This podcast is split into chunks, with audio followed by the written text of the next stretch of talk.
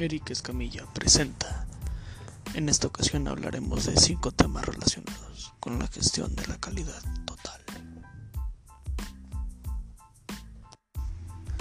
La gestión de la calidad total establece principios básicos para poder implementarse en una organización.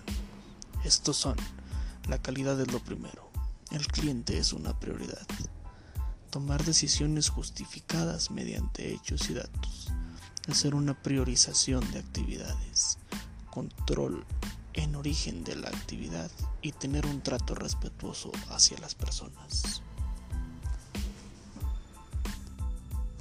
El primer método enfocado es el proceso administrativo, que involucra la planeación, organización, dirección y control. El segundo método relacionado es el método FIFO o First In, First Out, que quiere decir primero en entrar, primero en salir. Es un concepto utilizado en estructuras de datos y contabilidad de costes. Tiene cierta relación con las personas que esperan en una cola y van siendo atendidas en el orden en que llegaron. Es decir, que la primera persona que entra es la primera persona que sale. En contabilidad, método FIFO es un método para registrar el valor de un inventario. Importantísimos también son los métodos para identificar problemas.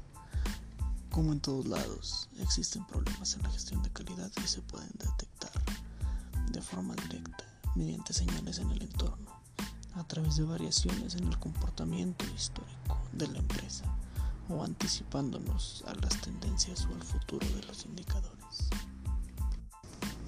Un tema igualmente relacionado es el Just in Time o justo a tiempo en español. Es un sistema para organizar la producción en las fábricas que fue creado para Toyota, uno de los más importantes fabricantes de automóviles en el mundo. Con esta metodología se pretende optimizar todo el proceso productivo mediante la eliminación continua de desperdicios, tales como los producidos por el transporte entre máquinas, el almacenaje o las preparaciones. Su filosofía de trabajo está resumida en su nombre. Tanto las materias primas como los productos llegan justo a tiempo, ya sea para la fabricación o para el servicio al cliente.